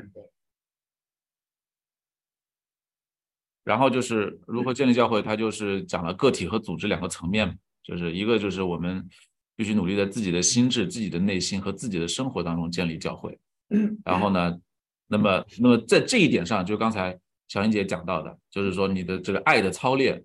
呃，这个是实际上对真理的学习，你刚才讲到了几个几个点嘛，就是说这个讲道也好呀，然后呢，这个查经也好呀，自己读读经也好呀，然后包括爱的操练也好，这个实际上都是要相互之间呃来帮助的啊，所以就即使是在自己内心建立教会，人跟人之间也要相互帮助。哎，第二个就是为了使这样的互助成为可能，我们需要建立组织啊，然后呢，这个组织我他这句话也很有意思，就是。我让那些在信仰上联合的人也能够在功用上联合，就是什么呢？如果我们比如说这些人在功用上，我们都愿意去建立一个教会啊，那么这个功用，我们除了在思想上一致的话，我们在这个做这件事情上可以一一致去做一个事情来实现共同的目标。然后呢，教会组织的存在，使得我们对神奇真理的认知理解和真理在实际生活当中的运用能够永无止境的取得进展。这个肯定是他们新教会。呃，美国发展了两百年嘛，啊，那么他们对这个还是是有一个切身的体会的啊，就是，嗯，大叔也跟我说过，他说，呃，澳大利亚，澳大利亚跟美国比，那那美国的教会确实还是深很多，就是他他对这个教义的理解啊，他的阐述，他的理解，他他都会他会精深很多啊，就是这个也是根据他这个。这个教会的组织在那边比较壮大，然后持续一两百年的这个时间，社群的这种社群的职业生活，它是有很有有很重要关系。公用上他们在联合，是的，是吧？有的搞教育，有的搞翻译，有的搞这个传播等等。对的，啊，有的实际。然后后面就讲到如何建立教会，他后面讲了一些，就是他后面其实还有一些观点，包括建立教会里面要做的事情，我没有给他翻出来，我就我就翻到这儿，就是属灵快乐和属灵自由。啊，我觉得这个呢，就是说能够给我们这个中国中国的新教会一个开放性啊，因为我觉得毕竟就是国情也不一样，啊，就是说面临的环境也不一样，所以我觉得这个原则很重要，属灵快乐和属灵自由，就我们做的事跟他们做的事不见得完全一样，啊，但是呢，我们这个原则是跟他是一样的啊。首先就是《全是启示录》里面八二五，就是人每天都被主教导，他必须做什么，他必须说什么，他必须传什么，他必须写什么，因为当恶被移走，他就持续的处于主的引导和启示下。但人并不是通过被直接命令，或者通过可感知的启示来接受主的直接引领和教导，而是通过流入他的属灵快乐。人按照他所理解的真理，能够感知这种快乐。当他按照这种流入去行事的时候，他看上去是在按照自己的意愿在行事，但他在内心承认这个是从主而来的。就属灵快乐和属灵自由是其实是结合在一起的啊。只有当当人在被主引导，也就是被主的圣言的真理引导的时候，他。他能够感受到这种属灵快乐啊，就是你一定要要能感受到这种真理带来的属灵快乐，这种引导才是可能的啊。只有当人认识真理、理解真理、真诚的按照真理去生活的时候，这种引导才能有效。正是这种按照真理生活的真诚愿望，将人的恶从他的意愿当中移走，使他可以持续的处于主的引导和启示下。嗯。然后就是属天教义当中首次揭示的。这种理性真理给我们提供了一种全新的启示，使得我们能够以前所未有的方式自由的与主合作，而寻求这种合作正是新教会的生命之所在。他就讲到呢，就这段里边，他之之前讲了，就是实际上呢，从从上古教会开始，人就非常真诚的去祈求主能够给予启示和带领啊，但是呢，人的这个理解力他没有没有发展到这个阶段，他没有办法，就是说他他他在另一个课里面其实讲到说。使徒十二使徒那个阶段的时候，如果十二使徒那个阶段，呃，如果你把使公的教义那个时候给十二使徒的时候，他们是不可能接受的，因为他们的心智没有发展到那个程度，所以他接受不了啊。就是现在我们人类慢慢慢慢慢走到现在二十一世纪了，我们通过各种科学的发展呀，然后这种理性的这种成熟啊，我们人类的心智就是实际上到十七世纪，就是哎，史公史公来史公那个著作再来的那个时候，呃，就在那个时候，实际上主就知道，呃，他再来，他以时空著作再来这个方式再来，人类是可以接受的，所以他就在那个时候来了，就在那个时候来了。什么是我们所说的自由合作？是指在一切事情上按照揭示的神性真理来思考、判断和行事，啊，然后主并不直接告诉我们这样的一个特定教会应该如何建立，我们被呼召发挥的这个这个主动性，这个错别字，主动性来建立教会，在这个过程当中，我们必须根据自己的最佳判断来行事，必须运用人的智谋，但是主呢会给真诚追求的人以以神性的引导，啊，然后最后就是这一段。呃，引用这一段，如果你想被上帝的神性治理，就甚至所引导的话，那就使用你的智谋，将其当做一个忠实分发主人货物的仆人或者臣子。这种智谋呢，是给仆人用来做交易的塔兰特币，他们必须交代账目。智谋本身在人看来似乎是他自己的，并且只要他将上帝的神性治理的死敌，也就是自我之爱关在他里面，他就会认为智谋是自己的。这自我自爱从每个人出生的时候就住在他的内层。如果你没有认出他，啊，因为因为这个自我之爱不想被认出来，他就安住在那里守着门，以免人打开它，从而被主赶出去。人只有貌似凭自己避恶如罪，但是又承认他如此行事靠着主，才能够打开这扇门。这就是与上帝的神性治理心如一体的智谋。对，就我这个分享。好，谢谢谢谢。很好，很有用的一个。谢谢分享，对吧？这个星期的问题，知道我们一个思路哈，有原则，非常好。然后，哎，接下来看时间哈，嗯，五点半了哈，啊，给我五分钟就够了，我也不用 PPT 了哈。然后那个非常感谢啊，因为你来做的，不然啊，我做的，啊，非常感谢，因为这次我也慢慢从心灵上能感受到主的这种治理模式了，呃，确实是。不能是一个人，是一种有差别的，从每个人里面组合来引导你们，让你们说出些东西，做出些事情，然后让我们旁边的人来感受到。我就明显从昨天晚上到今天，我能感觉到这种主的这在里面运行。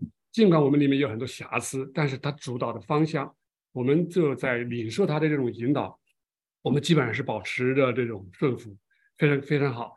所以今天晚上我们可能会进一步的就。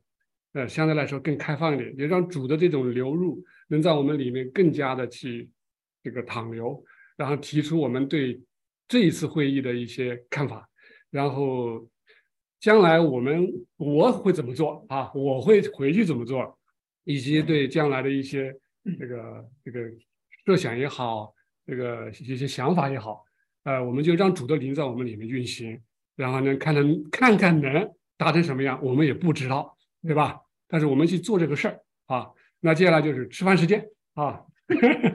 对，我们就看怎么，我呃，对我就把它交给是吃饭怎么安排，要不要先说说？你先祷告。现在 OK，好，我们先结束啊。来，我们一起来站起来，啊，接着祷告。我们无比亲爱的主耶稣基督，我们明显的感觉到你在我们当中，在我们每个人心里来引导我们每一个弟兄姊妹。是吧？求你继续引导我们，因为我们知道，在地上建立新教会，在我们心里建立新教会，都不是我们自己能做的事。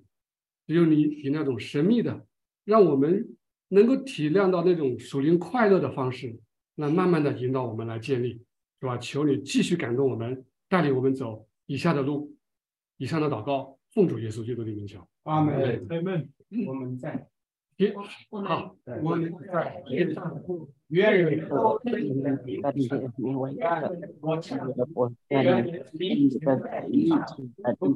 如同行在天上。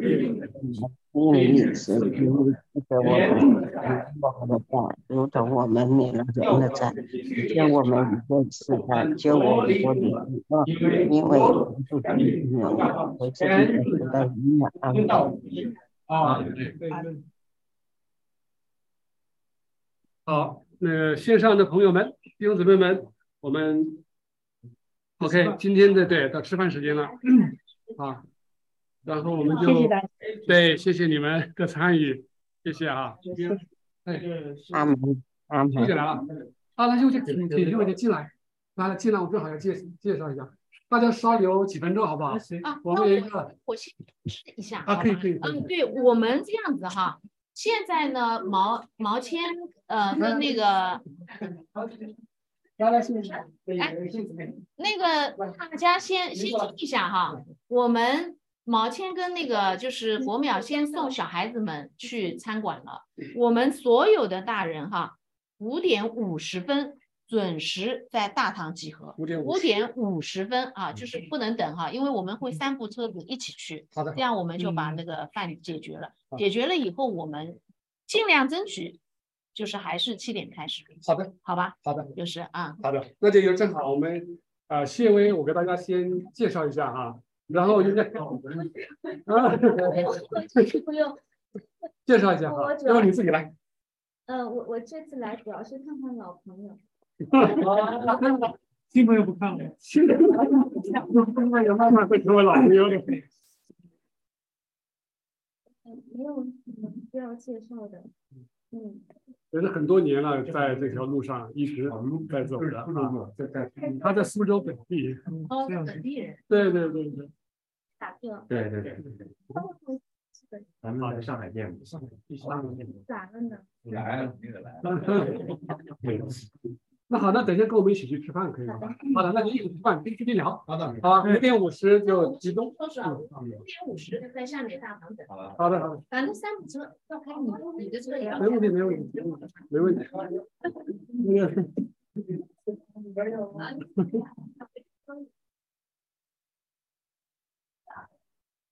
好像是是我们那里跟那个。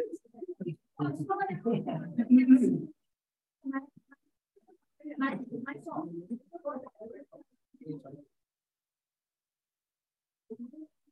这个，等一下，我。这个在一些我谈的时候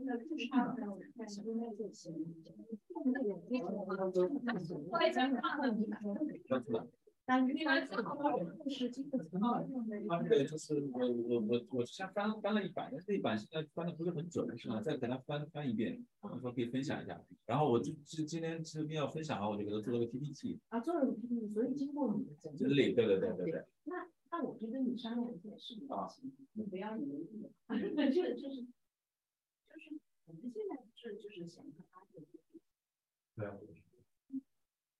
就这么说啊。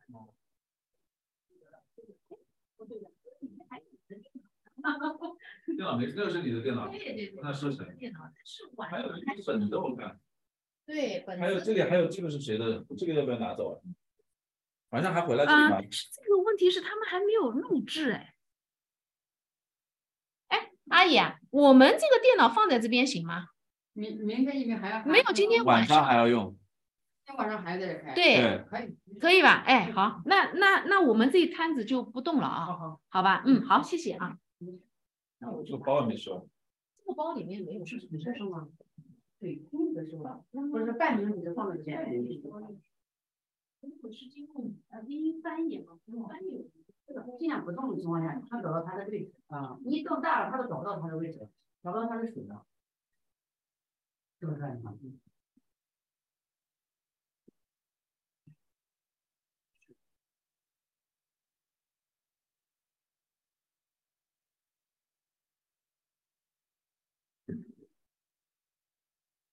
有酒空，都喝了半瓶，半瓶就不出。嗯，他们喝了以后。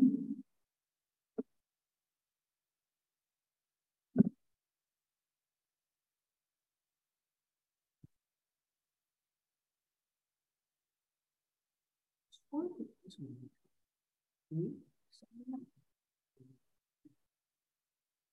嗯。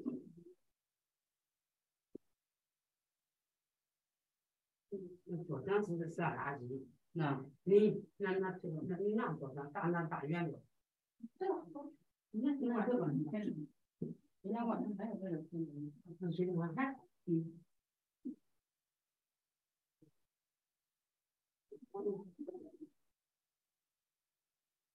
这不是去年又开了九年，你估计吧？嗯，是在是昨天的问题。对呀，你去点馍还等呢。对呀，这这这不找这，那连个那那那垃圾桶都没有啊！有的找半天都找不到垃圾桶放，那种都是家哪里能放哪里这？